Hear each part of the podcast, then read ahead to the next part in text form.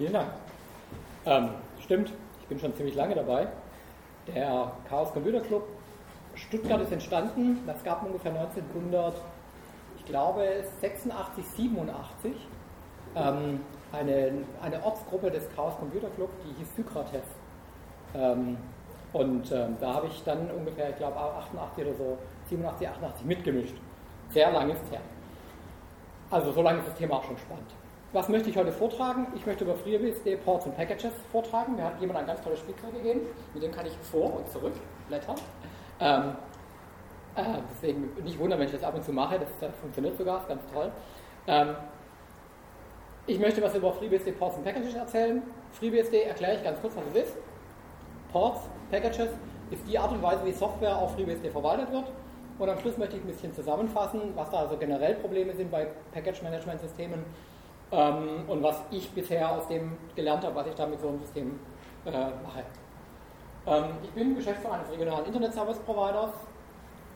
Wer mich heute nicht versteht, das sage ich vielleicht dazu, ich habe mir auf die Zunge gebissen und ist ein Milchzahn rausgefallen. Also nicht wundern, wenn ich ein bisschen undeutlich spreche. Ähm, wir machen, also ich persönlich mache FreeBSD und Linux seit ungefähr 1992. Nur deswegen erst seitdem, weil vorher gab es noch nicht, weil vorher habe ich kommerzielle Unix-Varianten gemacht.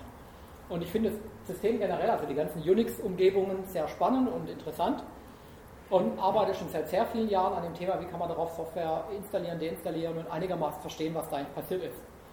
Wir betreuen Kundenserver mit FreeBSD, Linux, Windows, Solaris und so weiter und so fort. Also Windows auch, was mehr oder weniger irgendwann konvergiert gegen, Linux, äh, gegen Unix. Und ich habe vor 17 Jahren ähm, mal an einem System geschraubt, das hieß Slash SW, das haben die an der, in, den, in den Hochschulen an der, im, in Baden-Württemberg eingesetzt, um Softwareverwaltung zu machen. Für heterogene Unix-Plattformen, dass sie praktisch überall auf den Systemen die gleichen Pfade hatten, um irgendwelche Anwendungen zu finden, auch wenn es eine andere Plattform war. So nach dem Motto, ich habe hier eine Cray und hier habe ich ein Solaris und hier habe ich noch ein drittes System und überall finde ich die Bash unter einem bestimmten Pfad. Ähm, also ich mache das schon ein bisschen länger mit diesen Softwareverwaltungsgeschichten ähm, äh, und heute, weil ich sehr viel mit FreeBSD arbeite, stelle ich das Ganze vor, was bei FreeBSD passiert. Damit man versteht, was FreeBSD spezifisch ist und was allgemein ist bei Softwareverwaltungssystemen, möchte ich natürlich erstmal erklären, was ist Grundbegriffe. Wie verstehe ich sie? Die kann man auch anders verstehen. Ich möchte es nur einführen sozusagen. Also allgemein, was ist ein Betriebssystem? Ein Betriebssystem, in dem Fall ein Unix-ähnliches Betriebssystem, besteht aus einem privilegierten Programm, dem sogenannten Kernel, dem Systemprogramm mit Sonderrechten. Die Sonderrechte, die dieses System hat, ist normalerweise die Ansteuerung von Hardware. Hauptspeicher, Festplatten, Netzwerk, äh, Eingabe, Ausgabegeräte. Und wir wissen alle, Linux ist ein Kernel. Ähm, FreeBSD ist ein bisschen anders. Da ist nicht bloß der Kernel ein wichtiger Teil des Betriebssystems, sondern der ganze Systemkram drumherum, der ohne Sonderrechte läuft, die sogenannten, der sogenannte User Space. Und okay, wir haben einen Computer, wir haben ein Betriebssystem, wir haben also dieses Systemprogramm, was die ganze Hardware verwaltet und wir haben plötzlich ähm, das Zeug, mit dem der Systemverwalter irgendwas macht, die, der User Space. Aber wir machen ja Computer nicht einfach nur aus Spaß, sondern wir machen es ja eigentlich, um irgendwelche Funktionen oder Probleme damit zu lösen. Und dafür verwenden wir Anwendungen. Ähm, und was sind eigentlich Anwendungen? Also im Gegensatz zum Betriebssystem. Nur ein Beispiel kennt jeder, OpenOffice oder den M-Player oder alle möglichen anderen Dinge, von denen man schon mal gehört hat, das sind Anwendungen. Und wenn ich an einen Computer gehe, möchte ich ja nicht bloß ein Betriebssystem haben, sondern ich möchte eigentlich eine Menge Anwendungen drauf haben, damit ich was machen kann. Wenn ich, nichts, wenn ich keine Anwendung drauf habe, dann wird es langweilig. Also wissen wir alle, wie das in der Linux-Community läuft. Wir bekommen ein Betriebssystem, da ist der Kernel, die Systemprogramme dabei und dann sind eine Menge Anwendungen dabei. Und all diese Komponenten zusammen nennt man eine sogenannte Distribution. FreeBSD ist kein Linux. Der Kernel ist völlig unabhängig von äh, Linux entstanden und hat seine Geschichte irgendwann in den 70er Jahren in der ursprünglichen äh, Unix-Umgebung. Ähm, ähm, FreeBSD ist praktisch auch eine Art Unix, so etwas ähnliches wie Linux, und eine, in Anführungszeichen, Distribution, wo all diese Komponenten, die wir brauchen, Kernel, äh, User Space und die Anwendungen zusammenfinden, um Aufgaben und äh, Probleme zu lösen, die man als Anwender sonst nicht hätte. Und all diese Distributionen, egal von welchem Hersteller, machen Package Management. Und das ist eigentlich interessant. Wir haben also ein Riesenproblem, das jeder hat und jeder anders löst und jeder unglaublich viel Arbeit reinsteckt. Ähm, und den Leuten ist normalerweise nicht klar, was da eigentlich dahinter steckt. Das versuche ich heute ein bisschen aufzudröseln. Um klarzumachen, wie viele von diesen Dingen es gibt, habe ich eine Liste gemacht. Und es gibt eine ganze Menge. Ähm, klar, ich denke, eine Menge Anwender von uns hier sind Ubuntu-Anwender oder äh, Debian-Anwender, also Debian, Package Manager, apt und so weiter. Das kennt jeder, völlig klar. Dann gibt es hier noch eine Fraktion, ich weiß nicht, wem das bewusst ist, aber hier in, in, in Stuttgart ist die deutsche Linux-Distribution entstanden, die dann irgendwann von der Firma Red Hat äh, gekauft wurde. Und deswegen ist Red Hat hier in Stuttgart auch nicht ganz unbekannt und auch ein bisschen verteilt und verbreitet. Und die verwenden als Package-Management-System den Red Hat Package Manager. Und die haben dann noch eine Layer darüber für Systemverwaltung von äh, Packages und mehreren Servern und so weiter. Die NetBSD Community, das ist eine, eine der Abspaltungen aus dem BSD-Umfeld, die verwenden einen wieder anderes, anderen Mechanismus, der heißt Package Source. Und das Interessante ist, dass die den Anspruch haben, ein Package-Management-System zu entwickeln, das plattformübergreifend ist. Nicht uninteressant, die Sachen, wo hier eine, äh, eine eckige Klammer drüber sind, ganz am Schluss gibt es zwei Folien mit Links. Ich stelle die Folien sowieso auf den entsprechenden Server beim CCCS oder verlinke ihn dort. Und dort sind die Links zu diesen Sachen, die ein bisschen spezieller sind, dass man es dann findet. Solaris hat auch ein Package, Management, Package Management System, Package Add, und da gibt es auch noch, das heißt IPS oder so, das ist auch Integrated Package Management System oder so ähnlich. Ich weiß nicht, ob das das gleiche ist oder so, das ist eine. Layer über Package Add, damit der besser bedienbar wird. Weil er nicht so richtig bequem ist. Naja, genau. Ähm, AX, da habe ich den falschen Begriff hingestellt. Es gibt das Programm, das heißt InstallP, mit dem installiert man LPPs, Licensed Program Packages. Das ist im Prinzip ein Package Management für AX, IBMs Unix. Mac OS X hat die Mac Ports und es gibt dann X, äh, Mac OS X Think, das ist auch eine Art Package Management für Mac OS X für, für freie Software. Ähm, es gibt dann noch ein weiteres interessantes Projekt, das hat jemand, äh, der nicht ganz unbekannt ist, äh, äh Mark Engelschal oder so ähnlich heißt er, wenn ich es richtig weiß, der Typ, der OpenSSL initial entwickelt hat also auch ein bekanntes Projekt, der hat auch ein, ein Package Management Projekt gestartet. Ähm, das heißt openpkg.org. Auch wieder der Versuch, plattformübergreifend zu arbeiten, interessanterweise mit RPM, wenn ich es richtig weiß, als Paketformat, aber eben wieder anders der ganze Kram. Wir wissen übrigens, ähm, dass auch Microsoft ein Package Management System hat, das heißt MSI, Microsoft Installer oder so ähnlich, und ist im Prinzip nichts anderes als ein Package Management System. Ich persönlich nutze sehr viel FreeBSD, deswegen will ich hier FreeBSD Ports and Packages vorstellen, weil ich das nicht uninteressant finde und die Sachen, die wir dort lösen, wird jedes andere Package-System auch irgendwie lösen müssen. Manche machen es besser, manche schlechter. Ich würde nicht unbedingt beurteilen können, ob FreeBSD jetzt so viel besser oder schlechter ist, weil ich zu viel FreeBSD und zu wenig anderes mache, aber more or less. Warum machen wir Package Management? Ähm, nehmen wir an, wir hätten kein Package Management dann könnten wir hingehen und sagen, ich mache ein Update von irgendeiner Anwendung und der einzige Weg, wie ich definitiv weiß, dass mein System in einem vernünftigen Zustand ist, ich überschreibe das gesamte Betriebssystem mit allen Anwendungen und schreibe ein neues, nur wegen dem einen Change, wegen der einen Änderung. Das braucht ziemlich viel Bandbreite, wenn ich es auf ein paar hundert Rechner verschicke. Und es braucht wahnsinnig viel Plattenplatz. Die ganzen Changes müssen ja als Change-Sets irgendwo vorliegen, aber jedes Mal was das komplette System. Ähm, und ich habe eine Schwierigkeit, wenn ich dann lokale Änderungen habe, wie würde ich die dann mit denen umgehen, wenn ich die überschreiben würde. Das ist also nicht sehr, nicht sehr elegant und es würde auch ewig lang dauern. Und wenn ich das ganze Betriebssystem immer gleich upgrade äh, oder update, dann braucht es ein Reboot. Und in vielen Fällen, wenn ich etwas ändere, muss ich nicht unbedingt rebooten. Und ein Reboot ist immer störend, weil wenn jemand es nutzen möchte und währenddessen, also äh, wie war das, ein Exchange braucht immer so 10 Minuten, bis es rebootet. Ähm, ein, ein, ein Unix-Rechner meistens ein bis zwei Minuten, je nachdem wie viel Hardware sortiert, wenn er bootet. Es ist nervig, wenn es äh, gebootet werden muss. Deswegen, wenn man das umgehen kann, Antwort kann man. Optimierung, dann verwendet man Package Management. Viele Änderungen lassen sich eingrenzen auf spezielle Change Sets, Änderungsmengen. Also nächste Frage. Wenn es so ätzend ist mit der Änderung, warum machen wir dann noch welche? Fehler. Irgendetwas sollte etwas tun, macht es aber nicht. Ist nicht schlimm, wenn der Fehler nicht sicherheitskritisch ist, das ist Punkt 3. Aber wenn er sicherheitskritisch ist, dann müssen wir auf jeden Fall einen Change machen, müssen also auf jeden Fall irgendwas ändern. Ähm, dafür brauchen wir auf jeden Fall Änderungen. Weil sonst tritt der letzte Punkt in Kraft.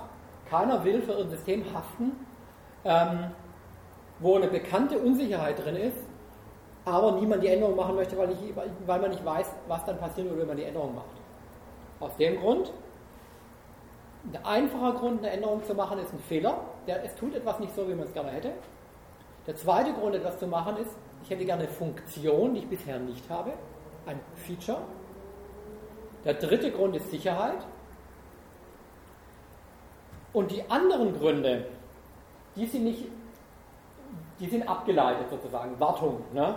So nach dem Motto, ich habe da ein System, das läuft, das läuft schon seit drei Jahren, da müsste ich eigentlich nichts ändern. Nur, wenn ich ein System habe, das seit drei Jahren irgendwo rumläuft und immer wieder das Gleiche macht und es ist vernetzt mit anderen Systemen und die werden regelmäßig aktualisiert, dann kann es irgendwann sein, dass ich das eine System nicht mehr aktualisieren kann, weil irgendwelche Änderungen abhängig sind von dem alten System und das muss ich dann irgendwann auch anpassen. Und wenn ich komplexe Systeme habe, dann muss ich immer einigermaßen aktuell bleiben, also bin ich irgendwann gezwungen zu ähm, ein Upgrade zu machen, einfach aus Wartungsgründen. Ein richtig ekliger Grund, warum ich eine Änderung machen muss in meiner Software, sind Hardware-Änderungen. Nach dem Motto, hey, ich habe einen neuen Rechner bekommen, toll, spiele ich meine ganz normale Software drauf. Spiele die drauf und dann boote die nicht mehr. Warum? Der Teil des Betriebssystems, der diese neue Hardware erkennt, der existiert in meiner alten Software nicht mehr, dann muss ich updaten. Das wäre harmlos.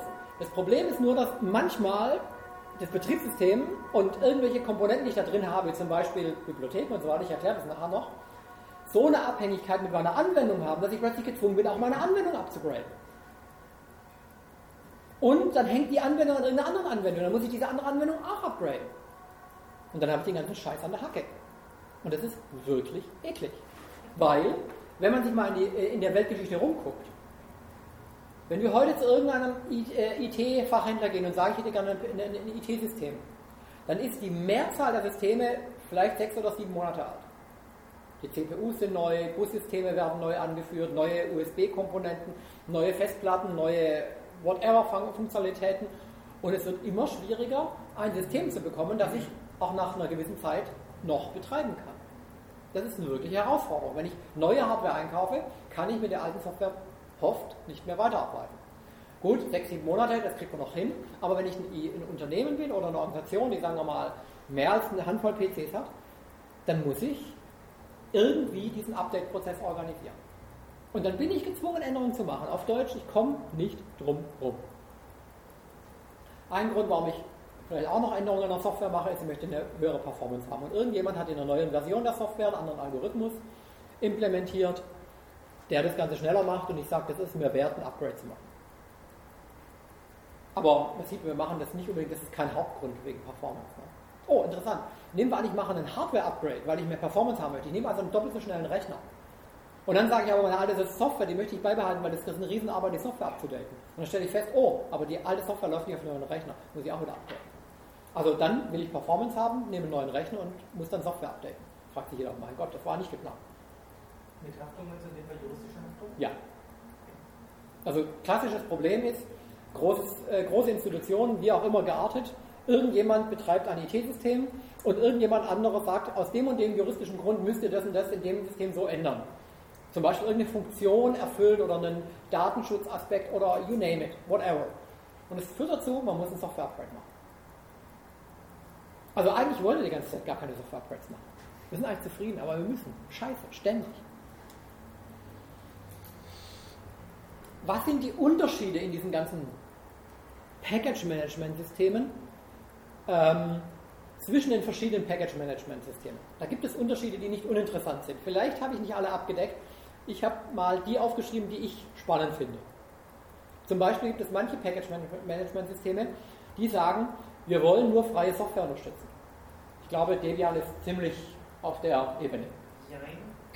Sie haben auch einen Unfree. Sie, Part, ja, ja. Sie hatten einen Non-Free. Non-Free. Hat Gibt es inzwischen nicht mehr. Okay, wie, genau, wie, wie ich Sie haben sehr lange damit gearbeitet. Non-US und Non-Free. Genau. So, und jetzt ist genau das Problem. Ähm, ich als Anwender finde diese ganze Free Software-Geschichte natürlich brillant und so weiter und so fort, aber wenn ich ein Problem lösen möchte und es gibt dafür eine Lösung und die kostet meinetwegen Geld, die muss ich kaufen und die ist non-source und non-free, möchte ich trotzdem damit arbeiten können. Und dann möchte ich, dass mein Package-Management-System das auch unterstützt.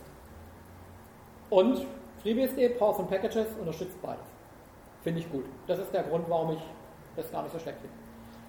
Ähm, dann gibt es Package-Management-Systeme, die sagen, du als Anwender kannst oder an Anführungszeichen musst von der, vom Source-Code her arbeiten. FreeBSD-Ports sind ein System built from source. Man muss es nicht. Wenn ich nur Packages verwende, muss ich nicht vom Source bauen. Aber FreeBSD-Ports heißt built from source. Das widerspricht aber den Only dann.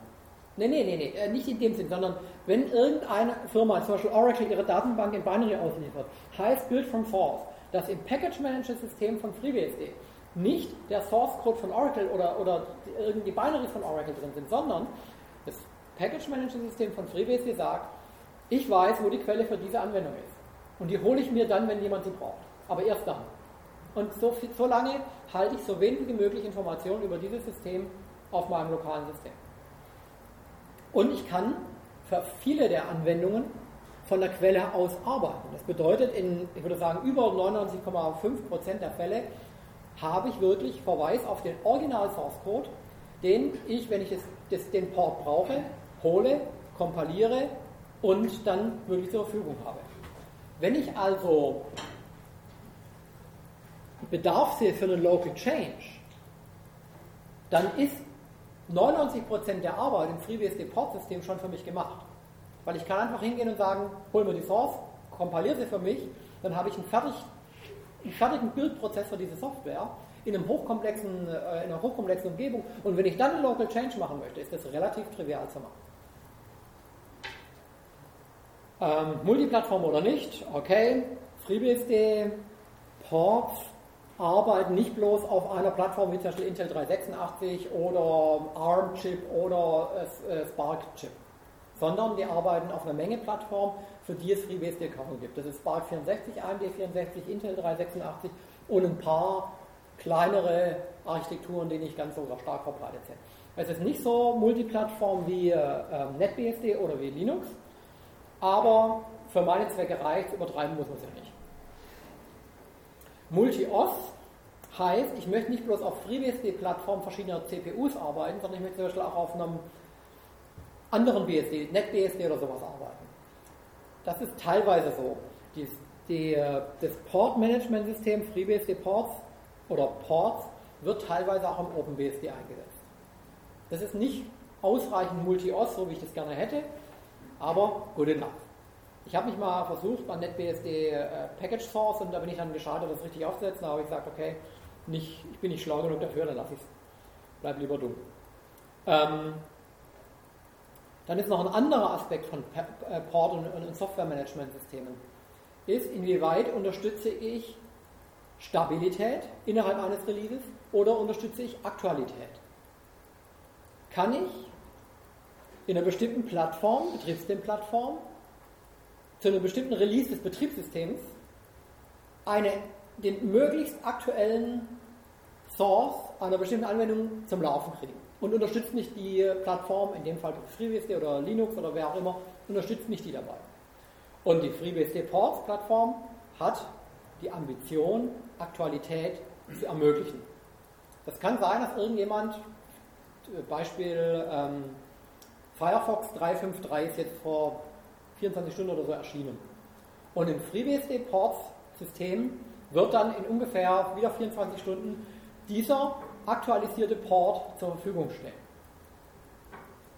Das ist nicht immer wirklich dringend, weil man könnte ja auch den Sicherheitspatch nachprogrammieren in dem Package-Management-System für eine ältere Release, nämlich die, die ich für diese Plattform supporte.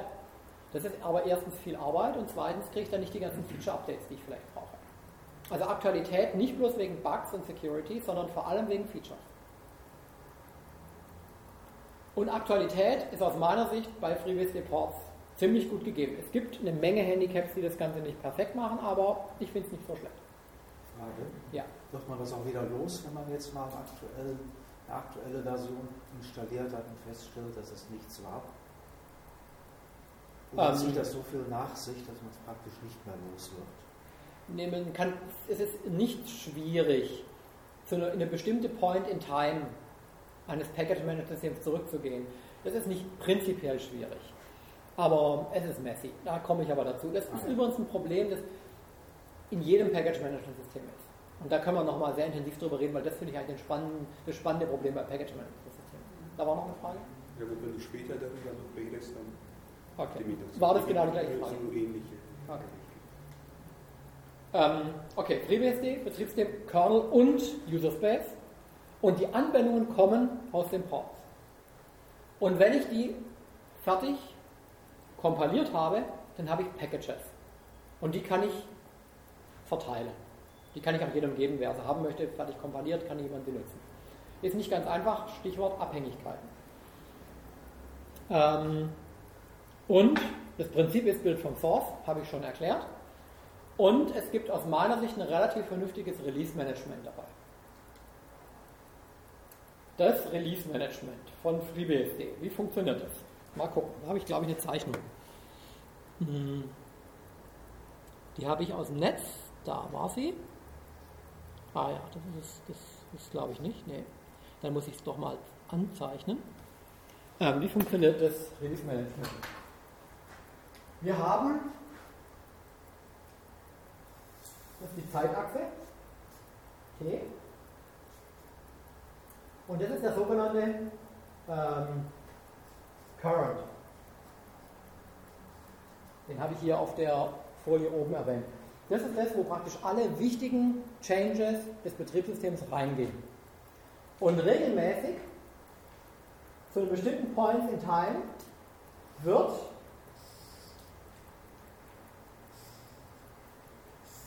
ein Fork dieses Source Code Trees gemacht. Und diese Fork des Source Code Trees, das sind sogenannte genau Release. Releases mit einer bestimmten Version, zum Beispiel ähm, 6.x. Und das sind sogenannte Stable. Ähm, und es kann durchaus sein, dass große Änderungen dazu führen, dass es mehrere ähm, Stable Releases gibt, zum Beispiel ähm, 7.x.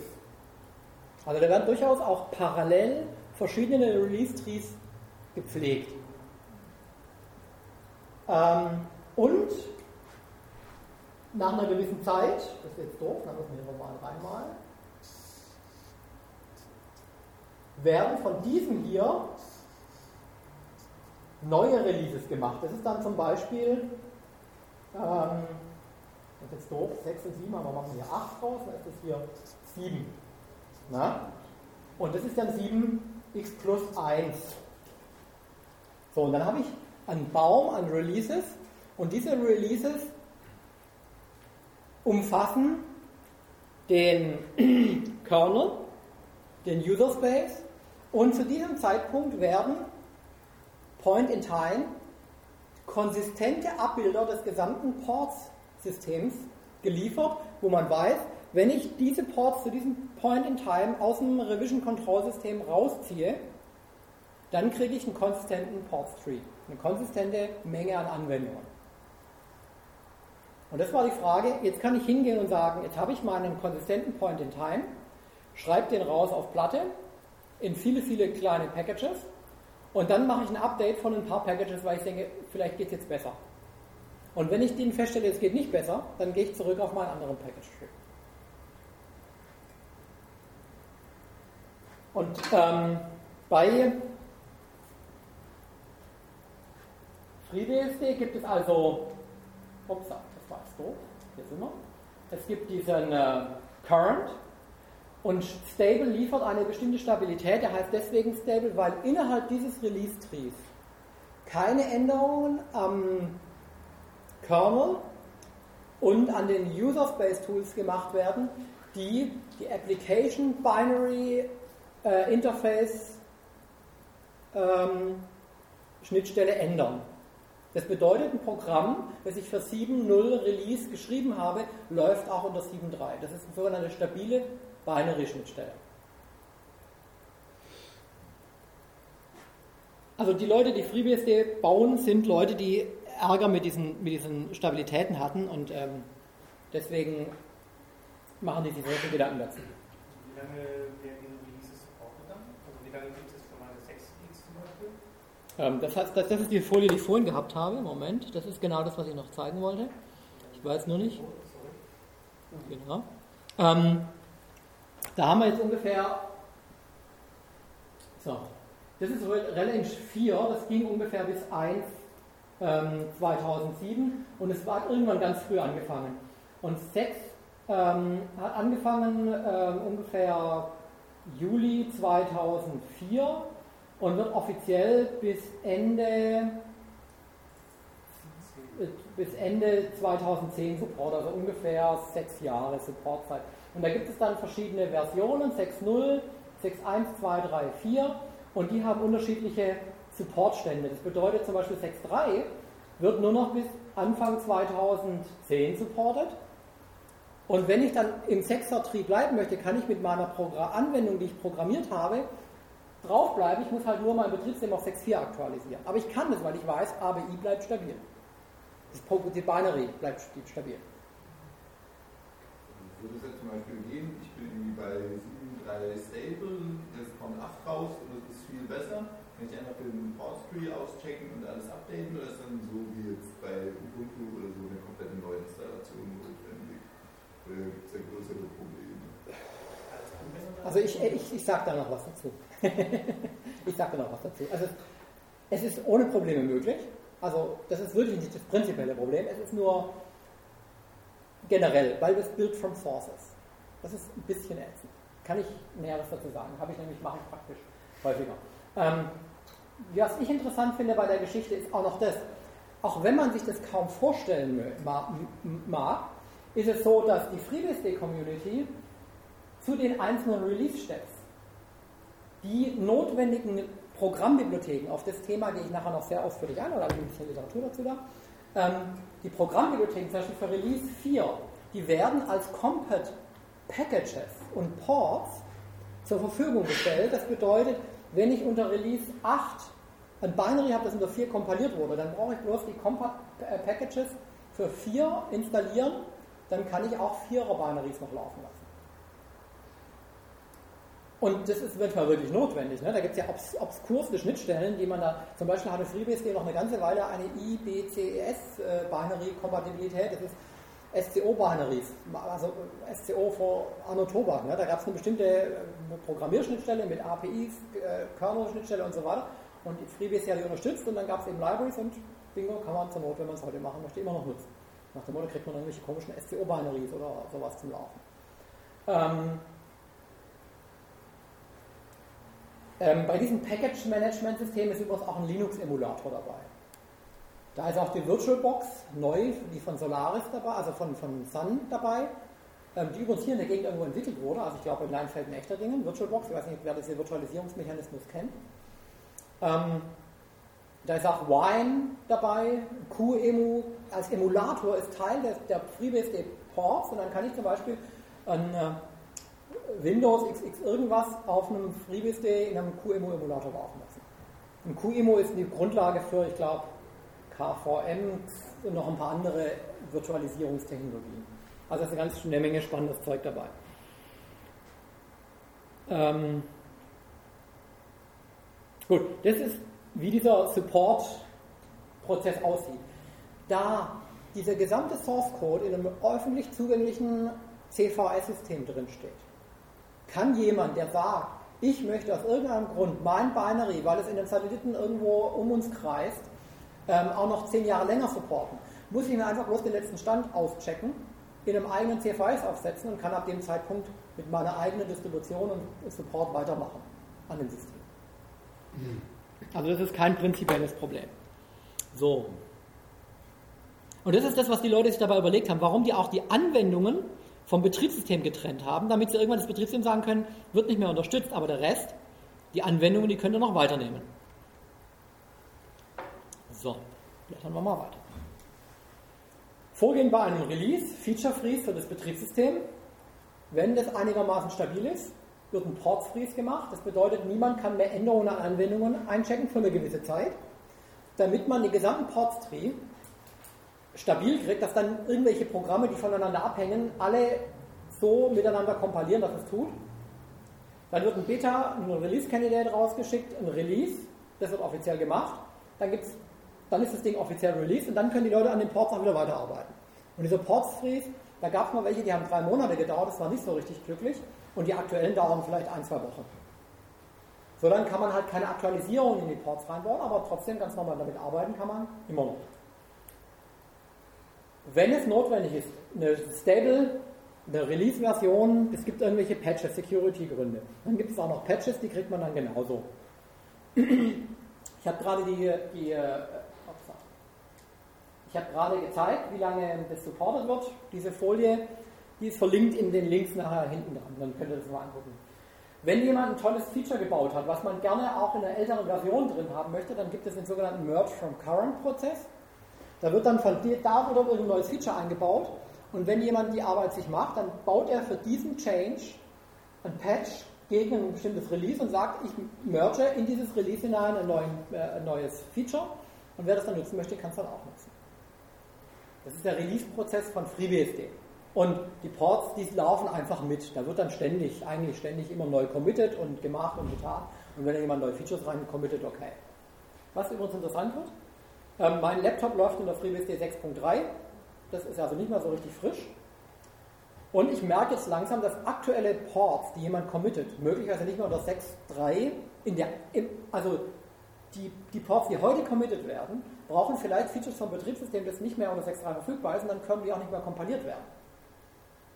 Dann muss ich gucken, wie ich es weiterkriege, weil das kann natürlich kein Package Management, Package Management System mitliefern, diese Funktionalität. Aber dann muss ich ja irgendwann sagen, mache ich eine Upgrade. Irgendwann muss ich. Steht auch an. Wie funktionieren die Ports? Bei einem frisch installierten äh, FreeBSD-System kann ich bei der Installation, da wird gewaltig gefragt, möchte ich die Ports installieren? Da sage ich ja. Wenn ich das oder auch nein, dann habe ich es eben nicht, dann ist User Ports leer. Wenn ich sage ja, dann wird unterhalb von User Ports ähm, eine Menge Dateien angelegt, in Summe ungefähr 100, 200 Megabyte, glaube ich. Ähm, und die enthalten eben für die Installationsmedien, die ich verwendet habe, den aktuellen Port Tree. Wenn ich zum Beispiel ein 7.2 FreeBSD, das ist ungefähr sechs Monate alt, heute installiere, dann kriege ich auf dem Installationsmedium den Port Tree von vor sechs Monaten. Das ist also nicht der ganz aktuelle, aber ausreichend aktuell, dass ich damit arbeiten kann. Ähm, und da gibt es da drin, das zeige ich jetzt mal, ein paar Dateien. Makefile, Index, Updating, UIDs und GIDs. Die sind alles nur ASCII-Dateien. Das ist nichts Magisches. Das sind Sachen, die kann ich angucken, die sind relativ einfach verständlich. Es gibt dann 63 Verzeichnisse, zum Beispiel Databases. Und in Databases gibt es dann eben nochmal vielleicht 100, 200 oder 500 Verzeichnisse mit MySQL in verschiedenen Versionen oder ein Postgres in verschiedenen Versionen oder ein Berkeley DB oder whatever, Sybase, Informix, Oracle-Kram, alles mögliche. Und diese Zahl ist derzeit ungefähr 20.600 Anwendungen groß. Das ist eine ganze Menge. Ähm, ich persönlich nutze ungefähr 1400. Und dann kann man sich vorstellen, wie viel mehr da noch drin ist. Und ich habe keine Ahnung, was das alles ist. Es gibt eine Webseite, die enthält die aktuellsten Commits in den Portstream. Die werden dort dargestellt, im, äh, zeitlich ablaufen, sodass ich praktisch auf die Seite gucken kann. Dann kann ich mir die letzten 100 Commits angucken und dann weiß ich, in welchen Ports hat die letzten 100, äh, letzten 100 Vorgängen was getan. Das ist hilfreich, um eine Übersicht zu bekommen. Und deswegen ist diese Site web freshports.org habe ich hier direkt erwähnt. Wenn ich jetzt irgendwas kompiliere, dann holt er sich die Originalsourcen der Anwendung, die nicht unbedingt von FreeBSD kommen, sondern zum Beispiel irgendein KDE oder sowas. Die holt sich das System relativ automatisch und legt die nach UserPorts Disks Files. Und wenn dann zum Beispiel irgendwann mal die Originalquelle verschwindet, habe ich es dort immer noch. Und kann dort nachgucken und sichern oder in irgendeinen Backup-Mechanismus reinnehmen, wenn ich es brauche. Und wichtig, dieser ganze Tree wird, wenn man es richtig macht, ständig aktualisiert. Natürlich nicht, wenn ich einfach nur auf meinem, in meinem Rechner installiert habe, sondern da muss ich bestimmte Prozesse machen, damit ich einen aktuellen Ports-Tree bekomme. Und dann kann ich wieder was damit anfangen, neu kompilieren und so weiter und so fort. Jetzt gucken wir mal ganz kurz in die Dateien rein. Das Ding ist natürlich hier drauf auch, äh, wobei ich hier es nicht aktiv nutze, aber man kann es ja mal angucken. Ja, da habe ich extra ein schönes Fenster. Da ist es. Aha. Also, das ist der Ports-Tree. Da gibt es die paar Dateien, die ich erwähnt habe. Da gibt es zum Beispiel ein README, das ist nicht so richtig prickelnd. Was ich gut finde, ist Updating. Da wird ständig rein committed, was hat sich denn geändert? Zum Beispiel hat irgendjemand ähm, genau, es gab GStreamer ist eine Multimedia-Umgebung für GNOME und da gab es Plugins, um bestimmte Funktionalitäten, Formate und so weiter zu verstehen. Und da gab es welche, die nicht richtig getan haben. Haben die die Plugins in einem Port, der hieß GStreamer Plugins Bad, abgelegt. Und jetzt hat sich das geändert und dann wurde das, gab es jetzt ein paar, die von Bad nach gut gewandert sind. Also haben sie einen zusätzlichen, äh, eine Änderung gemacht und haben gesagt, hier, wenn ihr den upgradet, kriegt ihr aktuellere GNOME Multimedia Plugins, um irgendwelche Anwendungen zu verwenden. Und diese Art von Change, die steht da einfach drin, die ist manuell zu lesen. Wer das Port-System also sauber trackt, kriegt dort all die Sachen mit, die er braucht, um wenn er manu manuell eingreifen muss, um irgendwas zum Laufen zu bekommen. Deswegen ist diese Datei so spannend. Und die geht eben rück, zurück bis 2004, also das sind ungefähr fünf Jahre. Und da kann ich dann feststellen, was ist denn damals irgendwie, welcher Change war da. Und das bedeutet, ich kann auch relativ einfach drin suchen und sage, ich gucke mal nach M-Player. Genau, und dann wusste ich hier, bla bla bla, hier gab es mal irgendeinen Change. Muss ich eben danach gucken, ne, wenn, ich mich das, wenn mich das interessiert. Was gibt es noch an Dateien? Die ganzen Verzeichnisse mit den Anwendungen, ne, wie zum Beispiel hier ähm, Editors, Emulators, Finance, Französisch, ähm, Spiele, irgendwelche Grafikanwendungen, Mail und so weiter und so fort. Das sind die sogenannten Kategorien. Ports-Kategorien. So, wo haben wir noch? Genau, dann gibt es noch diese UIDs.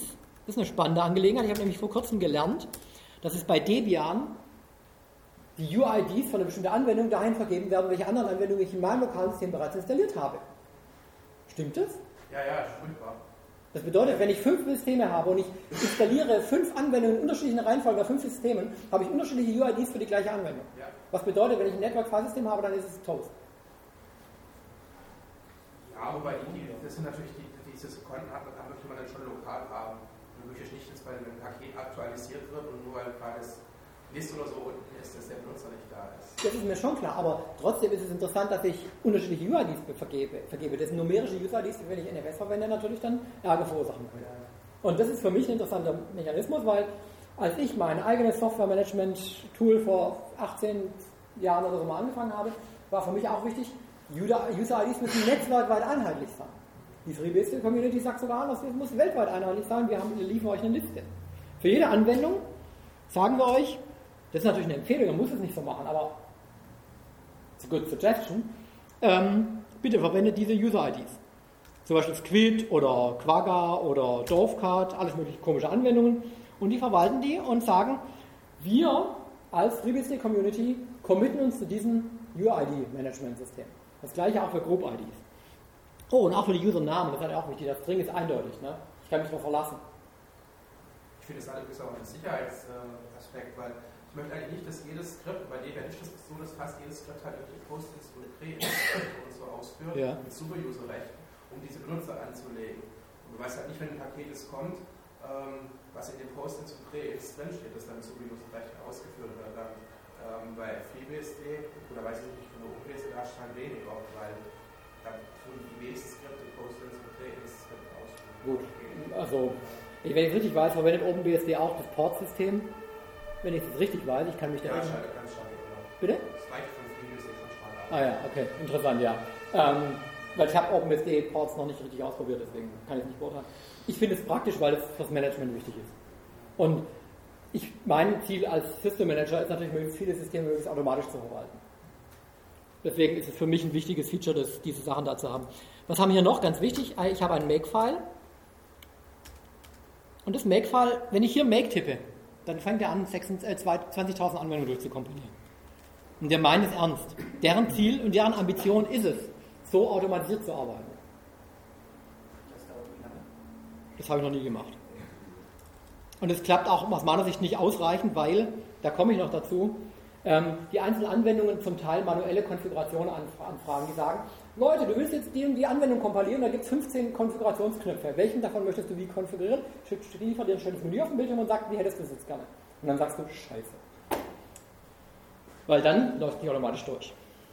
Das ist der Grund, warum es nicht gut wird. Aber wenn man sich das Ding mal anguckt, dieses Makefile, um 20.000 Anwendungen zu kompilieren, hat 190 Zeilen. Funktioniert aber nur deswegen, das stimmt natürlich nicht. Ähm, das verwendet Include-Files und deswegen ist es ein bisschen magischer. Und die wirkliche Magie der Make, des Makefiles dahinter liegt in diesen Makefiles. Das sind Makefiles, die included werden von, äh, von dem Make-Aufruf. Und da sieht man, dass das lockere Flockig ähm, mal eben, na, hier ist das größte, BSD, Port, MK-File, das sind 200 Kilobyte. Na? Nach dem Motto, wer wirklich mal Make lernen möchte, der guckt sich die Sachen an. Gehe ich auch nochmal drauf ein, genau. Also gibt es eine Menge spannende Sachen, da kann man was draus lernen, aus diesen Funktionalitäten, die die da gemacht haben. Updating habe ich erwähnt, die äh, anderen Geschichten. Index. Index ist, das sage ich noch, ist wichtig, weil es einfach, das Ganze einfach macht. Wenn ich wissen möchte, wo ist mein Large?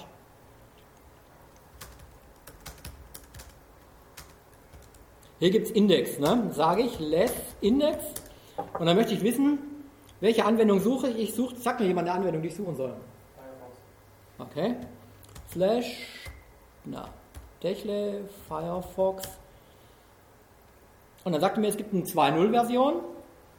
Ich lese es mal vor, das sieht ein bisschen verwirrend, ein bisschen, also kaum, ne? das ist völlig lesbar. Also, das ist die Version Firefox, dann gibt es die 2.0 User Ports, das ist der Pfad www Firefox. Da wird eine, eine kurze, einseitige Erklärung, da gibt es eine Description, es gibt die E-Mail-Adresse des Ansprechpartners und ist das ganz Wichtige, es gibt die Dependencies. Welche anderen Anwendungen muss ich vorher haben, bevor ich Firefox kompilieren kann? Das ist die ganze Liste dahinter. Also die ist wirklich so lang, die ernst gemeint, weil es gibt noch mehr Firefox-Instanzen. Das ist die 3.0, das ist die internationale Version mit, mit vielen fremdsprachigen Versionen. Es gibt eine Firefox Remote-Anwendung, ein Wrapper-Skript, es gibt eine 3.0, es gibt eine 3.0 international. Dann brauchen wir jetzt hier keine 3.5. Ah, doch, 3, ja, müsste auch eine 3.5 geben. Weiß nicht, warum es die nicht gibt. Hm. Komisch. Ich habe ich gestern CS abgemacht. Weiß nicht warum. Also gut. Ähm, das Indexfile ist praktisch. Das wird übrigens automatisch generiert. Also da muss man nichts machen und ähm, man kriegt einen relativ aktuellen Stand und dann, wenn man da drin vernünftig gräbt, dann hat man alles, was man braucht. So. Ja, und jetzt eine Frage zu diesem Firefox-Beispiel. Ja. Dann kann ich mir jetzt aussuchen, welchen Firefox ich auf meinem System aktuell haben will. Ja. Oder sind die immer zu, zu bestimmten Ports ich gehe in das entsprechende Verzeichnis für diese Version, die ich haben möchte, tipp Make und dann baut er die. Und ich kann je nach Anwendung entscheiden, ob ich parallel verschiedene Versionen haben möchte. Aber wir sind dann von Meta-Versions. Firefox 2, Firefox 3, Firefox 3.5. Nicht Firefox 3.3.5 Version 2.13. Also ich, die Frage ist, kann ich die 14 und die, die 2.0013 und 14 parallel fahren? Meistens nicht. Es ist so, dass die, die, die Ports-Community den letzten stabilen Release von Firefox als Firefox 2 oder 3 oder sowas hat und den Developer, die Developer-Version in einem eigenen Port, die heißt dann Firefox XX-Devel. Und die gibt es dann auch als eigenen Port und die kann ich parallel fahren. Dann ist es aus meiner Sicht ausreichend flexibel, dann geht es dann schon. Ähm, die Frage war, wie viel, ja genau, kann ich parallel. Es gibt manche Anwendungen, wie zum Beispiel MySQL. Da kann ich immer nur eine Version installiert haben. Da kann ich nicht sagen, ich möchte gleichzeitig MySQL 5.2 und 5.1 äh, betreiben. Das geht ja nicht. So, bei Debian auch nicht besser. Ja, natürlich nicht. Also das ist auch gar nicht so trivial, das hinzukriegen. Ne? Wobei das nicht prinzipiell unmöglich ist, sondern das ist derjenige, der den Port pflegt, der kann entscheiden. Der, da gibt es einen Mechanismus, der nennt sich Konflikt und ich sage als Port-Maintainer, möchte ich, dass meine Anwendung mit der anderen einen Konflikt hat oder nicht? Weil dann muss ich es entsprechend so entwickeln, dass sie eben in Pfade rein installiert, die das gegen die anderen äh, immun sind oder nicht. Ist nicht ganz trivial. Weil wenn ich eine Software pflege, die, auf die viele andere auch aufbauen, dann muss ich mir einen Mechanismus überlegen, wie ich denen sage, welche jetzt gerade gemeint ist, wenn fünf Versionen auf dem Rechner installiert. Wie baut man selber einen Port? So. Zwei Zeilen. Das geht wirklich. Ähm, das ist der einzige, den ich bisher selber mal äh, gebaut habe, also äh, committed habe oder nicht committed, sondern zur Verfügung gestellt habe in diese Community. HTML, Perl Info. Das tippe ich Make und dann holt er sich die Sourcen, die habe ich natürlich nicht irgendwo aus dem Netz geholt, die habe ich schon in User Ports List Files hingelegt. Ähm, der packt die Software aus, das TGZ-File, macht ein paar Patches, konfiguriert, ähm, kompiliert in dem Fall, erzeugt alles. Und wenn ich jetzt noch Make Install tippe, wenn ich nochmal Make tippe, sagt er, ist ja schon alles erledigt. Jetzt muss ich also Make Install tippen, damit er das auch wirklich installiert. Und dann macht er noch mal ein paar Checks, ist es schon installiert oder nicht und so weiter. Ähm, das dauert eine Weile. Und dann sagt er, sieht gut aus. Und dann warnt er mich wegen irgendwelchen Kram, dann installiert er. Und dann sagt er, ich installiere auch die Menus und registriere die äh, Installation im entsprechenden Verzeichnis und dann war's das. Und das ist jetzt eine einfache Anwendung, die ist wirklich sehr simpel. Was ist der Unterschied zu, zwischen vorher und nachher in dem Verzeichnis? War das jetzt der Package Manager sozusagen vom Perl oder der vom BSD? Das ist der vom BSD. Aber die, das ist eine ganz normale CPAN-Anwendung. Das HTML Perl Info ist ein Package vom, vom Perl CPAN. Und was ich gemacht habe, das war jetzt keine besonders intellektuelle hochstehende Leistung, ich habe einfach irgendein anderes Perl-Package genommen und habe das Make-File modifiziert, dass es dieses Package baut. Und dann habe ich das den, der Ports-Community gesagt, hier, bitte nehmt das bitte in euer Ports-Tree rein und dann habe ich das irgendwann gemacht und dann seitdem steht es zur, Verfügung. Das habe ich deswegen gemacht, weil es so schöne Anwendung gibt, die heißt Perl-Info und da kann ich dann ein HTML-Pages rausrendern, wer, wer PHP-Info kennt, das sieht dann ziemlich genau aus und sagt mir eben statt von PHP von Perl, welche Module sind installiert mit all dem drum und dran. Das gleiche wie PHP-Info, nur eben für Perl. Deswegen habe ich das gemacht, weil ich das praktisch finde. Ähm, was ist jetzt der Unterschied zwischen dem Verzeichnis vorher? Ganz einfach. Zusätzlich dazugekommen ist dieses Work-Verzeichnis. Und alle Changes, die dieser, Make-Install gemacht hat, sind beschränkt auf dieses äh, Work-Verzeichnis. RM, na, dazu jetzt natürlich nicht. Na, wenn ich rm-rf work mache, ist die gesamte das ganze Kompilat ist weggeschmissen, das System ist nur noch installiert lokal, aber also diese, diese Port, aber der gesamte Source Code, alles ist wieder aus dem Weg geräumt, bis auf das, was als ursprüngliche Quelldatei in User Ports Disk liegt. Gucken wir mal ganz kurz nach. Ja, das habe ich nicht genau verstanden. Ja, okay. Äh, die, die Binaries, die gebaut worden sind. Die sind ins System installiert. Die, die werden ins System integriert, die liegen nicht in den Ports drin. Nein.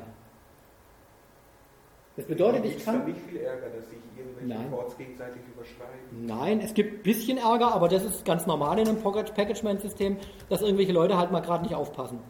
So, hier gibt es ein äh, Verzeichnis und da werden diese Dateien verzeichnet. Und für, jedes, für jeden Port, na, manche Tage, so, plus Contents. Das ist die Datei, die dieses, dieses Verzeichnis darstellt, welche Dateien wurden durch die Installation in den, im Rest des Systems verteilt. Was ich wieder gut finde als ähm, werkzeugorientierter Computerfreak ist, ist das ASCII-Datei. Ich kann da wirklich reingucken. Ich muss nur irgendwelche, irgendwelche komischen Dateien angucken, Binärdateien oder sonst irgendwas, um zu verstehen, was da drin steht. Das ist relativ einfach zu verstehen. Das ist ein Package-Format Revision 1.1. Der, der Package, äh, das, der, der, das Package heißt P5 HTML Perlinfo mit, mit einer Version dran. Die Quelle ist der Port www.p5 HTML Perlinfo. Package Dependency ist, ich brauche Perl 588 underscore 1. Und die Dependency Origin ist lang Perl 5.8, also das kann dann auch aktualisiert werden ohne großen Stress. Also ich kann die Perl-Version aktualisieren, ohne dass ich dieses abhängige Paket aktualisieren muss. Ähm, dann installiere ich zum Beispiel äh, ein Perl-Info 1GZ und Man-Page. Da gibt es einen MD5-Hashcode äh, von dem, was ich da installiert habe. Und wenn ich das Ding deinstallieren möchte, gibt es hier ähm, entsprechende unexec-Kommandos, die praktisch, das ist sowas wie ein Post-Remove-Skript. Ja? Und das ist alles ASCII. Wenn ich da dran rumfrickle oder was irgendwie nicht verstehe, kann ich da reingucken. Bringt mich nicht um. Ähm, und diese, in diesem Verzeichnis, na, das ist ja doof, LA, gibt es noch den Content. Content, das ist das, was wir gerade angeguckt haben. Comment ist diese einzeilige Beschreibung des Package oder des Ports. Die Description ist die mehrzeilige Beschreibung des Package Ports. Und Entry, das ist ein bisschen Verwaltungsadministration, das war auch wieder ASCII. Nicht so wirklich interessant, aber wer es möchte, kann sich ja mal angucken bei Gelegenheit. So, und damit habe ich ein Package, ein Port kompiliert und installiert. Und wenn ich in meinem Verzeichnis gucke, wo ich gerade bin, also in dem äh, Port-Verzeichnis, da ist nichts mehr übrig. Ich kann relativ einfach das, was ich gerne hätte, bevor es gebaut wird, mir mit Make Extract auspacken. Dann finde ich hier ein Work-Verzeichnis drin. In dem finde ich das entsprechende Verzeichnis der Anwendung. Und dort finde ich das, was aus dem ursprünglichen Quellcode hergeholt und ausgepackt wurde. Und wenn ähm, in einer Anwendung, zum Beispiel Apache 22, genau, lokale Changes gegenüber dem, was bei www.apache.org als TGZ auf dem Server liegt. Das sind einfach irgendwelche TGZ-Files. Wenn es da lokale Änderungen gibt, dann liegen die als Teil der, des Portsystems im Unterverzeichnis Files des entsprechenden Ports. Und das sind einzelne Patches. Das bedeutet, wenn ich wissen möchte, wie irgendjemand irgendeine beliebige Software auf der Plattform FreeBSD zum Laufen bekommen möchte, gehe ich in das Verzeichnis rein, tippe Make Extract, dann kriege ich den ursprünglichen Source Code. Und dann tippe ich Make Patch und dann wendet er all die Patches an, die in diesem Files-Verzeichnis liegen und sagt dir, das habe ich gemacht und genau das und nichts anderes. Und damit kann ich eine Menge Verständnis von Software-Changes mit, mit völlig trivialen und üblichen, handelsüblichen Werkzeugen wie Make und CD und Less nachvollziehen und gegebenenfalls anwenden. Wenn ich jetzt sage, ich möchte den Apache bauen und dann möchte ich meine lokale Modifikation dazu machen, dann weiß ich genau, wo ich das machen möchte. Nämlich in dem Verzeichnis Work ist alles ausgepackt, ist gepatcht, ist gebaut. Jetzt kann ich eine meine Änderung machen, mache nochmal ein Make und schon ist durch.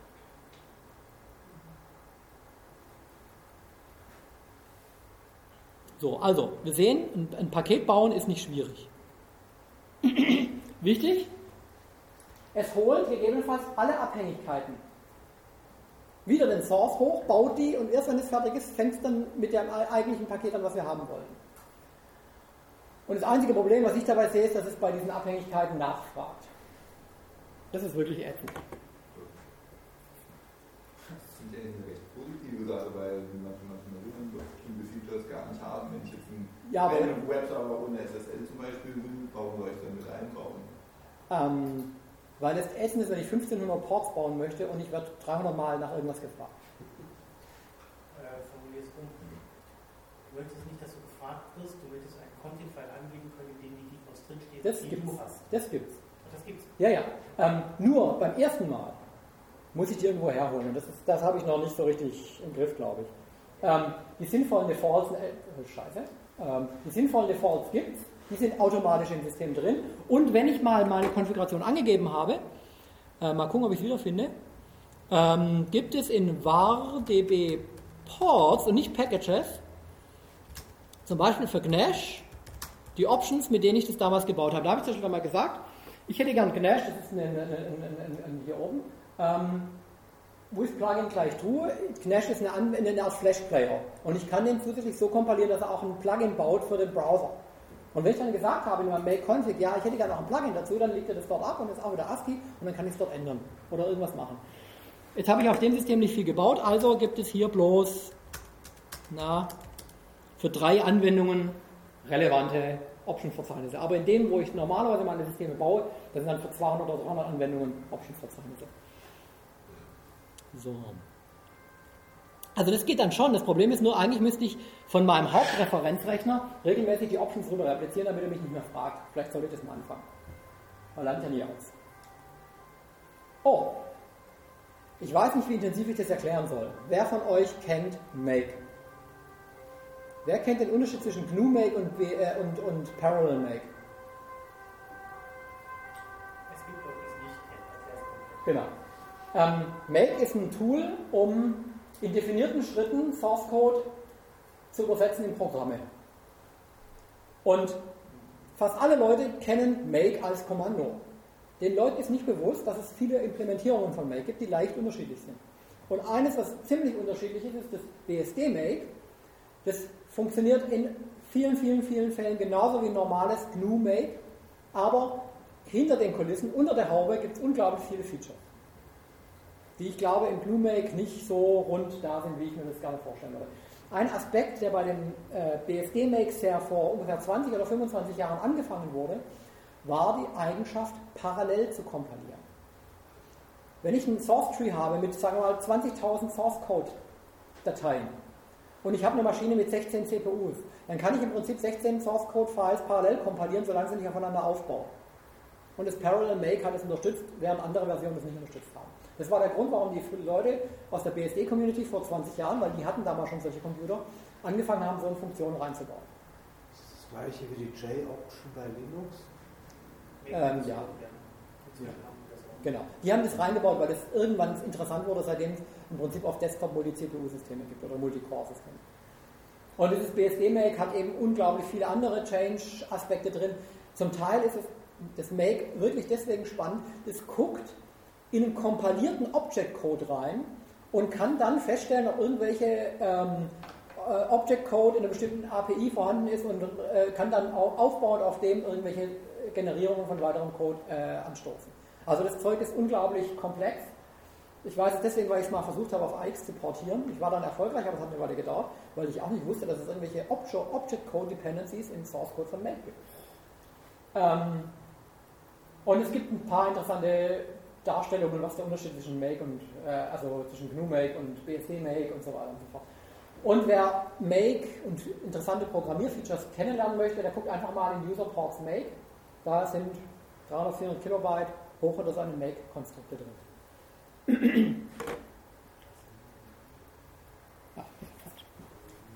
so, was passiert bei einer Make Install? Das habe ich angedeutet, das haben wir hier nicht gemacht, weil ich kein Netz habe. Fetch holt irgendwoher aus dem Netz extract, ähm, packt es aus. Wenn Patches vorhanden sind, patcht er das mit make patch. Wenn nicht, macht er halt kein make patch. Er ruft eine, wenn Config-Optionen vorhanden sind und keine bereitgelegt werden, legt, äh, ruft er ein Menü auf und sagt, hallo, wähl dir was aus. Er macht dann, wenn das zum Beispiel ein BSD, äh, ein GNU ähnlich gebautes Source Code ist, macht einen Configure Call mit den entsprechenden Optionen. Äh, wenn der fertig ist, macht er ein Bild, ob das jetzt ein Make ist, ein GNU Make oder ein Bild, wenn Java-Code ist oder you name it, irgendwelche Funktionen werden aufgerufen. Ähm, und am Schluss wird Install gemacht. Es gibt weitere interessante Targets. Deinstall macht das Ganze wieder rückgängig, Reinstall bügelt praktisch drüber. Ähm, Package erzeugt ein äh, TGZ-File, wo dann eben das ganze Ding als Package fertig kompiliert, Binary zur Verfügung steht. Ein OR macht alle möglichen anderen Geschichten, da gibt es noch mit Checksummen und so weiter und so fort. Ähm, und es gibt einen Man-Page dazu, Man 7 Ports, wo das Ganze erklärt. Es gibt noch ein paar andere Optionen, die man machen kann, wie zum Beispiel Make Fetch Depends. Ich sitze also an einem Laptop, der hat Netz, ich sage Make Fetch Depends für eine bestimmte Anwendung. dann stecke ich ihn ab und fahre mit dem Zug irgendwo hin und der hat dann alle Dependencies rechtzeitig geholt und kann dann alle kompilieren. Das ist ganz spannend, unterstützt das. Alles auf Basis von Make. Make Config, genau. Zum Beispiel habe ich ja gerade geschildert, Variable Ports, Options, da steht die ASCII-Code drin, ich hätte gerne bestimmte Features und das funktioniert. Problem, die, ich lasse noch lang, ähm, die initiale interaktive Abfrage, die ich äh, dann eben auf dem Bildschirm habe, hallo, welche Option hättest du denn gerne? Zahlen und Fakten. Das, was ich persönlich für die Firma oder für mich zu Hause, ich habe auch noch ein paar Spielrechner, äh, mache, ist, ich habe einen Rechner mit FreeBSD 6 und Intel 386 Architektur. Ich habe einen Rechner als Referenzrechner für FreeBSD 7 und einen B64. Der hat 64-Bit-Architektur.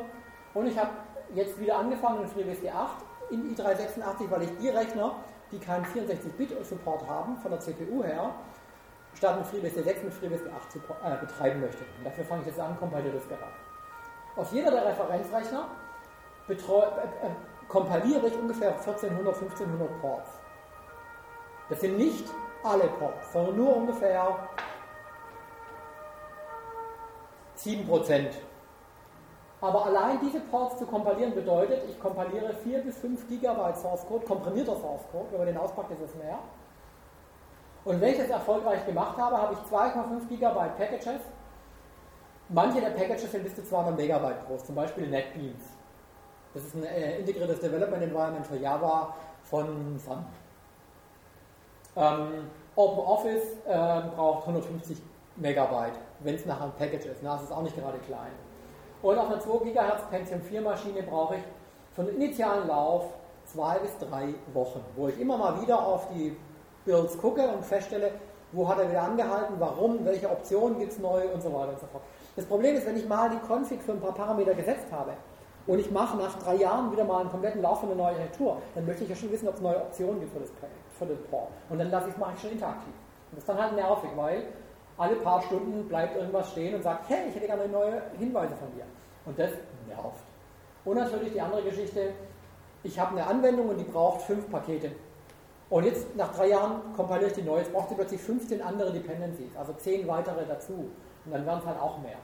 Ich brauche nicht wirklich 1450 Ports, nur ich brauche vielleicht 200 oder so. Aber die holen Dependencies dazu und deswegen sind es 1400. Nur als Beispiel OpenOffice von einem Bild aktuell braucht 10 GB Festplattenplatz.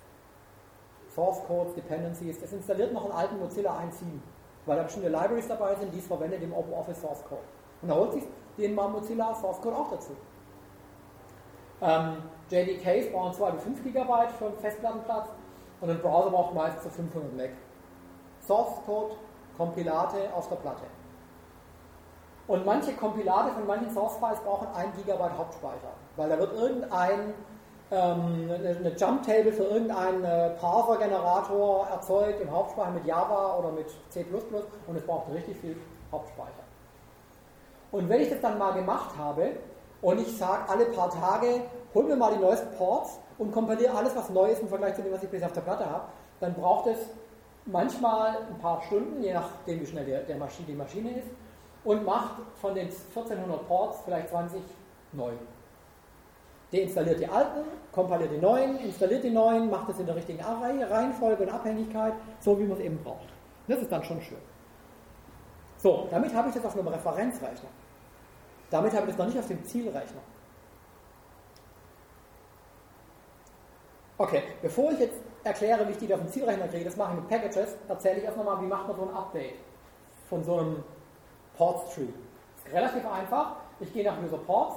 Ich habe eine ASCII-Datei, die heißt Ports Subfile. Das ist ein paar Zeilen ASCII. Nachdem ich das geholt habe, dieses CS-Up holt mir von dem CVS-Server den aktuellen Ports Tree, hole ich mir den aktuellen Index und lasse dieses Programm laufen, Port Upgrade, bla bla bla, minus Batch gleich Yes. Manchmal gibt es Inkonsistenzen im Package Tree, die entstehen, dass ein bestimmter Port irgendwas erwartet. Dann muss ich dieses Kommando package db-f aufrufen. Und wenn es gut geklappt hat, dann werden die Packages, äh, die Ports kompiliert. Und wenn ich dann wieder einen kom komplett konsistenten Portree habe mit den für mich relevanten Packages, dann baue ich aus den Binaries, die dann irgendwo im Filesystem verteilt sind, sogenannte Packages. und tue die alle in ein Verzeichnis rein und sage, diese Sammlung an Packages, die kann ich jetzt auf andere Zielrechner verteilen und dort installieren. Dann muss ich die dort nicht neu kompilieren. Wir betreuen eben so 200 Server und dann wäre es doof, wenn ich auf jedem Rechner diese Kompiliererei mache. Das ist viel zu anstrengend. Ich mache es auf einer Referenzkiste und wenn ich an einem bestimmten Rechner ein Upgrade mache, hole ich mir den letzten Stand, den letzten konsistenten Tree und verteile den dann dort. Und die, äh, manchmal muss man, also einmal im Monat muss man User Ports Updating angucken, weil dann irgendjemand irgendeinen Change gemacht hat, wo man manuell was machen muss. Und die Idee wäre, alles im Cron zu machen, aber da sind wir noch ein bisschen davon entfernt. Ja. Ist, ist das mit dem CSAP das gleiche wie Portsnap Fetch? Oder ist das was anderes? Das ist ungefähr das gleiche, ja. Wobei ich selber Portsnap Fetch nicht verwende. Ich habe noch nicht die Zeit gefunden, mich da reinzulesen, was macht den Unterschied, ist es effizienter, braucht es weniger Bandbreite, braucht es weniger CPU, whatever. Ich glaube, die CPU bei mir ist ja nicht das Problem, aber die CPU auf der Seite der Server, die das zur Verfügung stellen. Und da wäre es vielleicht interessant, aber verwenden Sie das? Also ich habe es schon mal verwendet, ja. Und das hat gut funktioniert? Also ja, hat gut funktioniert. Das war im Jetband, ja erschien mir ein bisschen als Anfänger mit FreeBSD erschien es mir ein bisschen einfacher als das. Ja. Und es war auch so empfohlen von der. Ja, ja, stimmt auch. Das ist so, ich habe das angefangen, bevor es einen Portsnap gab und deswegen kann ich in diese neuen Dinge, äh, alte Gäule lernen schlecht, schnell Tricks. Ähm, was ist in diesem Ports-Subfile drin? Das ist ein ASCII-File, da stehen wirklich ungefähr diese sechs Zeilen drin. Und wenn man da hinguckt, habe ich hier ein Datum drin. Wenn ich mal ein Update mache, erzeuge ich das Datum in diesem Ports-Subfile und schreibe es dort rein. Weil wenn ich rein theoretisch den Portstritt zu diesem Zeitpunkt wieder rekonstruieren möchte, dann muss ich natürlich genau dieses Datum wieder angeben. Und deswegen schreibe ich das da rein. Das muss man nicht reinschreiben. Man kann auch einfach das, dieses, dieses Feld komplett weglassen, holt er sich den aktuellen Tree. Ich mache so, ich, tipp, ich rufe ein Date-Kommando auf, äh, render das da rein und sage dann, ich hätte gerne den Portstritt zu dem Zeitpunkt. Und das war's eigentlich. Mehr brauche ich nicht und dann kann das CS-Up mit den aktuellen Portstrip holen. Hübsch, einfach, tut. Beispiel Package db-f. Das habe ich dann gestern, als, gestern Abend, als mein LaTeX irgendwie ge, gemurrt hat, ähm, habe ich dann nicht versucht, das noch ähm,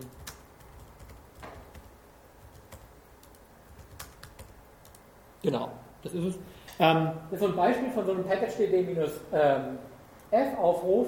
Da sagt er, das, das, der, der installierte Package KDE, KDE Accessibility mit der Version so und so hat eine Dependency auf Qt4 WebKit 443, was eigentlich ein Port www.qt WebKit ist, aber den findet er aus irgendeinem Grund nicht mehr und schlägt vor, soll er, soll er, soll er die Dependency ändern in Qt XML 452.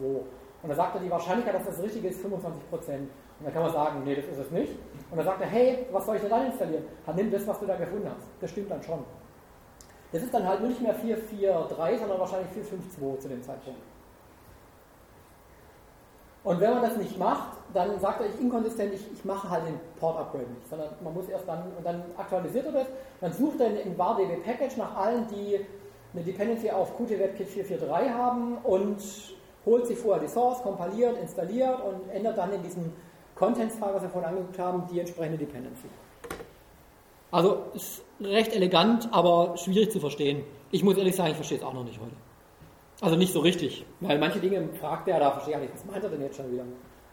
Das muss man viele Jahre machen. Ich mache das erst seit sechs, sieben Jahren, also dauert schon eine Weile.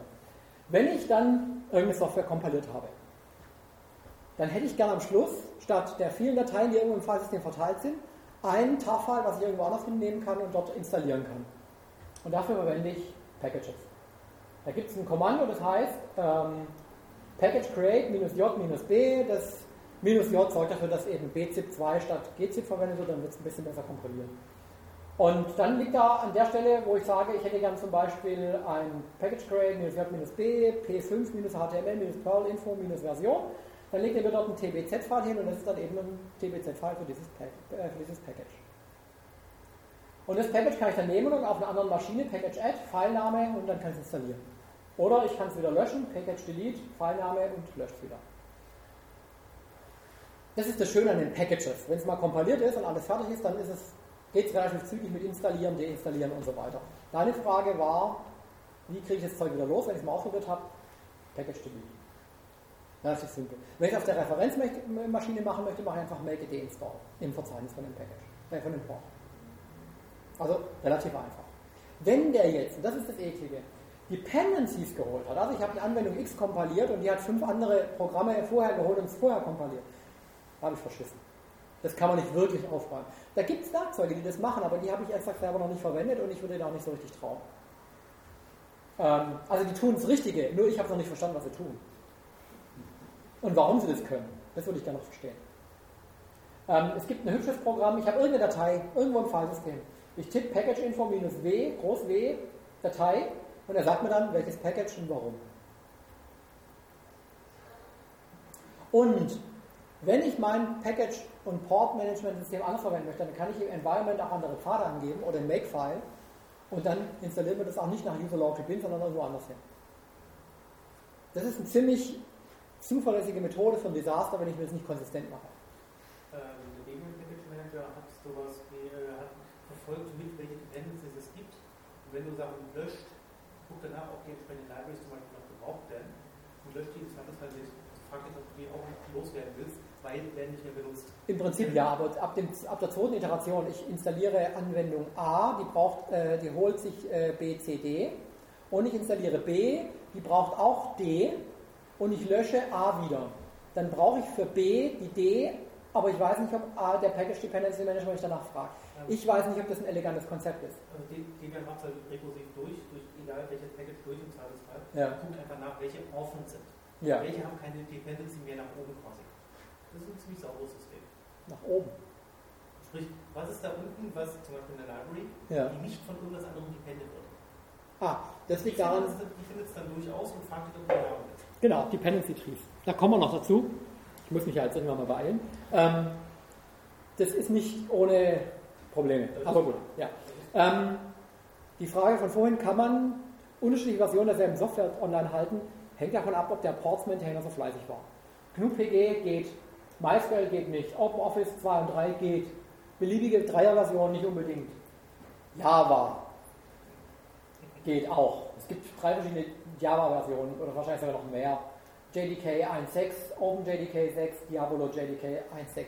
Man kann auf dem Ding auch noch ein JDK 1.5 und ein 1.4 und ein meinetwegen auch noch ein 1.1 parallel online halten, weil die Ports existieren alle noch. Das geht dann schon. Ne? Aber das hängt davon ab, weil der Ports Maintainer für JDK war fleißig. Und weil die Java-Leute gewusst haben, dass sie eine Chaos produzieren und deswegen gesagt haben, wir müssen das so machen, dass wir einigermaßen verschiedene Chaos produzieren können. Ähm, also Antwort je nach Port und dementsprechend Software geht es. Vergessen Sie noch.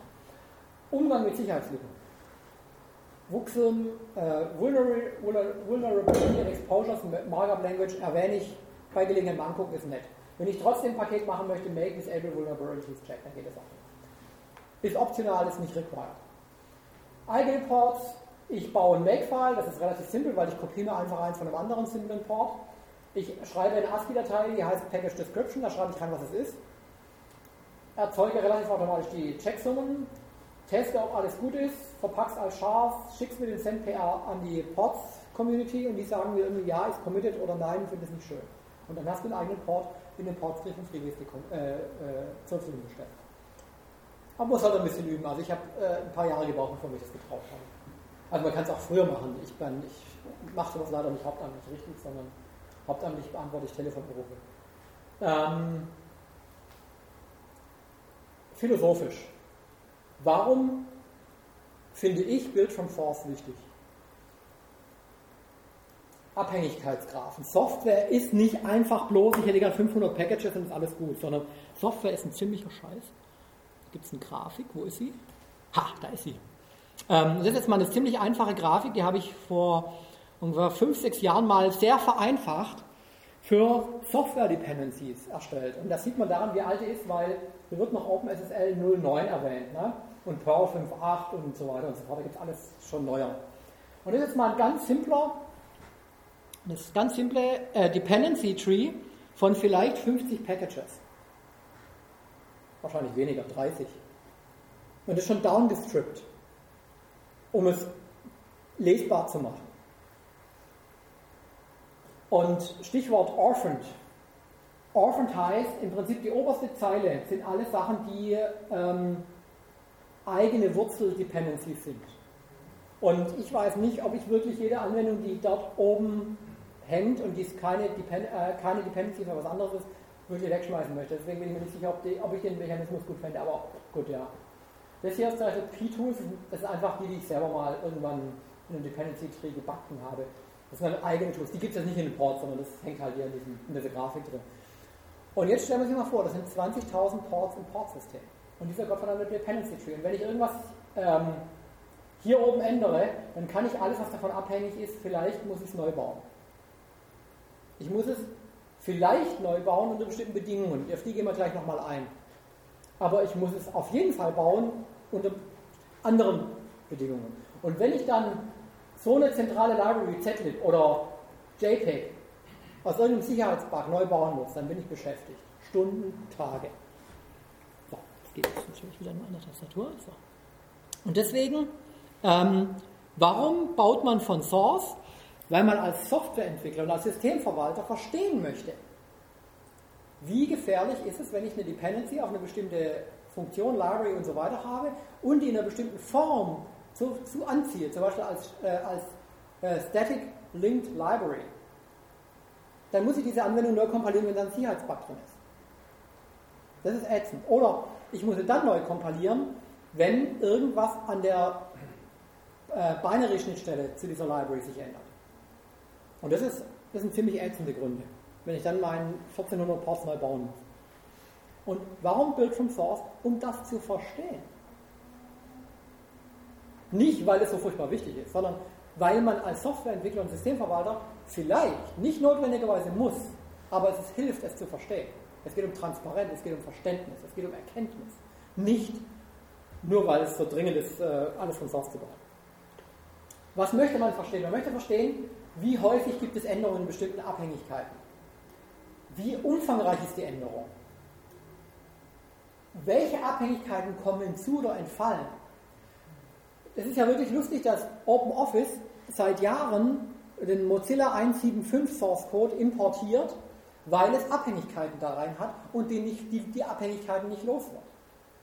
Und es ist natürlich auch die Vollständigkeit, was brauche ich, um eine bestimmte Anwendung wirklich laufen lassen zu können. Wenn die zu viele Abhängigkeiten hat, ich habe zum Beispiel vor kurzem mal irgendwie hat sich eine Postfix zerlegt, weil ich eine Postgres-Deinstallation gemacht habe. Habe ich Postgres aus dem System entfernt, weil kein Mensch hat es verwendet und plötzlich ist mein Postfix nicht mehr gelaufen. Da sage ich irgendwann, Leute, Abhängigkeiten sind schön, aber übertreiben sollte man es nicht. Das PHP lief noch, das hat das, das Postgres auch nicht mehr gefunden, aber es hat das, den Fehlerfall richtig behandelt. Er hat nämlich gesagt, ich habe zwar kein Postgres, aber ich brauche es auch nicht, also mein Gott, ich, ich warne mal, aber ich arbeite weiter. Und diese Dependencies, die sind so komplex in unserer Softwarewelt. Ich weiß ja nicht, wer heutzutage mit Auto durch die Gegend fährt mit der ganzen Elektronik drin. Da ist alles Software drin. Da sind Dependencies drin.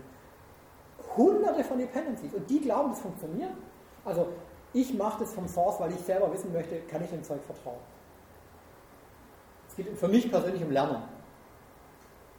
Ähm, es geht um Erfahrungssammeln in der Softwareentwicklung. Wie muss ich eine Software schreiben, damit ich diese Dependencies entkoppeln kann? Ich muss verstehen, welche Anwendungen funktionieren auf einer Architektur und auf anderen nicht. Kann ich nur machen, wenn ich es vom Source baue. Welche Anwendungen funktionieren auf welcher Version von FreeBSD? Und das funktioniert auf der anderen nicht, weil das Betriebssystem bestimmte Funktionalität im Betriebssystem nicht anbietet. Zum Beispiel ZFS oder so, Filesystem. Und was mich auch interessiert ist, wie häufig ist der ganze Baum konsistent? Antwort, ich würde sagen, ein Drittel der Fälle. Wenn ich alle zwei, drei Tage meine Portstrees neu baue, ist in einem Drittel der Fälle irgendeine Anwendung, die bricht, weil irgendein anderer ein Update gemacht hat und derjenige, der dessen Anwendung bricht, hat noch nicht die Zeit gefunden, die zu fixen.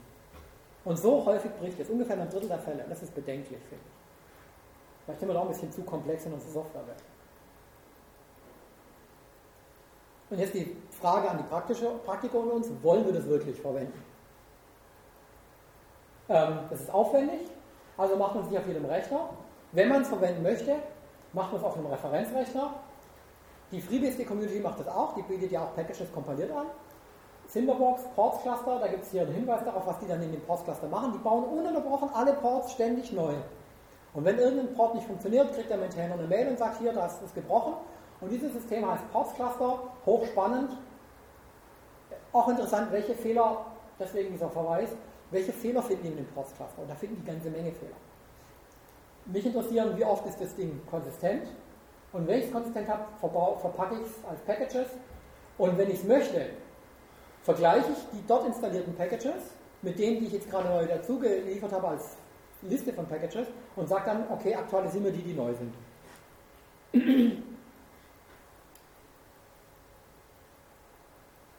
Okay, hinzufügen, löschen, das war die Frage von vorhin, Zurückschneiden des Baums, nicht trivial. Ne? Das ist nicht wirklich gelöst. Und wenn ich jetzt drei Jahre lang auf einem Referenzrechner Ports baue und OpenOffice in fünf verschiedenen Instanzen gebaut habe, dann liegt in User Disk Files fünfmal das Source Code von OpenOffice in verschiedenen Versionen rum. Das kostet Plattenplatz. Auf meinem Hauptreferenzrechner derzeit 20 Gig. Ähm, Dependency Hell. Ich glaube, wir sind ziemlich erschlagen und ich werde es jetzt nicht vertiefen. Ich verspreche, in einem Jahr erkläre ich mal was zum Dependency Hell. Heute nicht. Okay? Shared Libraries, das erkläre ich dann auch in dem Zusammenhang. Ähm, aber in den Linkliste ganz am Ende gibt es einen Verweis auf die Erklärung unter Wikipedia, was ist Dependency Hell. Und die kennt man von jedem Betriebssystem, von jeder Plattform, jedem Package Management System. Und das ist spannend. Das ist die Schlüsselfrage für Software Management in Zukunft. Wenn wir noch 20 Jahre weiter Package und Ports bauen für irgendwelche Plattformen, Betriebssysteme, dann wird es noch viel schlimmer. Nach dem Motto, dann können wir jedes zweite Jahr haben wir mal einen konsistenten Port-Stream mit 230.000 Ports oder so. Und dann gibt es dann einen roten Tag im Kalender. Ähm, wann bricht eine Package-Paketverwaltung? Wenn zwei Anwendungen Files in denselben Pfad installieren mit unterschiedlichen Inhalten. Und dann muss ich sagen, entweder das eine oder das andere, dann sage ich Port 1 Conflicts mit Port 2. Kann ich in Ports definieren, im Makefile steht drin Conflicts with und dann sage ich, entweder das eine oder das andere, dann kommt eine Meldung, du kannst es nicht installieren, du entscheidest dich für eins oder das andere. Komplexität.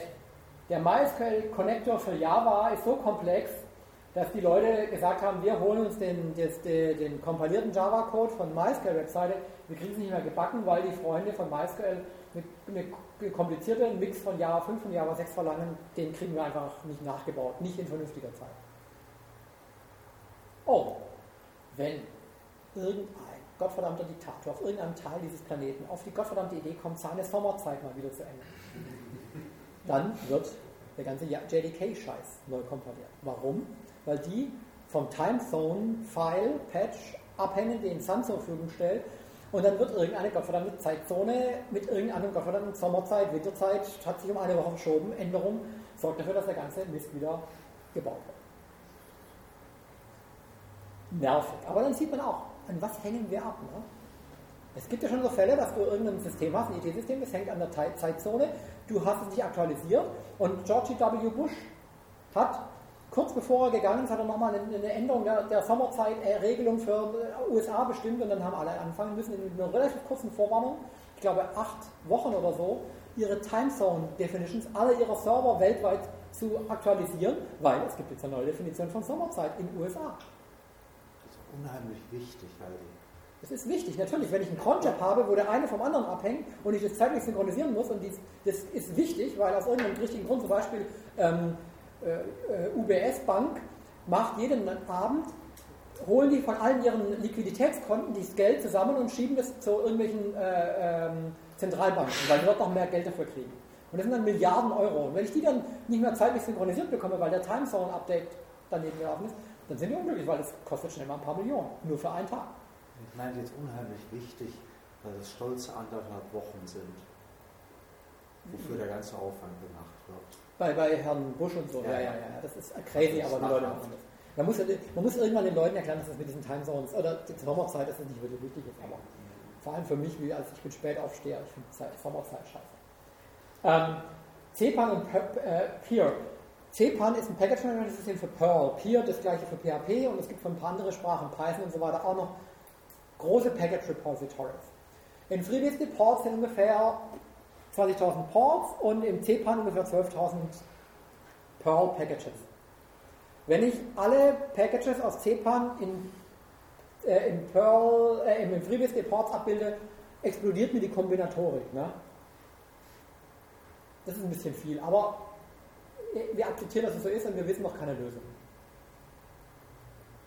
Ähm, wann bricht eine Paketverwaltung? Manchmal bei Local Changes. Aber wir sehen, wenn man die ganzen Sachen zusammennimmt, bricht eine Paketverwaltung relativ häufig und das ist schade. Das ist aber der Zusammenfassung. Also, FreeBSD kennt Ports und Packages. Ports, Source Code, Packages kompiliert. FreeBSD macht Build from Source. FreeBSD bietet als wichtige Funktionalität Aktualität. Das Portsystem bei FreeBSD gibt es mindestens seit zehn Jahren und es funktioniert. Wenn man wirklich selber baut, ist es unglaublich CPU-Platten und IO-aufwendig. Wer nur Debian Packages aus der Repository von Debian holt, der hat keinen Stress. Das ist deutlicher Vorteil. Weiß ich, mache ich auch ab und zu. Jetzt gab es vor kurzem einen Local Root Exploit von Debian. Ich habe auf einer wichtigen Maschine versucht, den Update zu machen, ist gescheitert, ich weiß nicht warum, jetzt stehe ich da. Ähm, warum macht man das als Admin in einer, in einer Organisation? Weil man seine Abhängigkeiten kennenlernen möchte. Und dann ist eigentlich egal, ob ich FreeBSD Ports mache oder irgendwas anderes, solange, es, solange ich dabei diese Dependency Hell kennenlerne und besser verstehen lerne. Weil dann kann ich irgendeinem Manager sag, äh, sagen, ich möchte gerne die Zeitzone ändern. Nein, das willst du nicht. Das ändert zu viel. Es lohnt sich nicht. Geld Aufwand. Ähm, und warum macht man es noch? Weil man die Grundlagen, auf der die ganze IT-Branche beruht, nämlich Softwareentwicklung, besser verstehen möchte. Deswegen macht man vielleicht, also mache ich es jedenfalls, und denjenigen, die es auch lernen möchten und verstehen möchten, kann ich so empfehlen. Vielen Dank.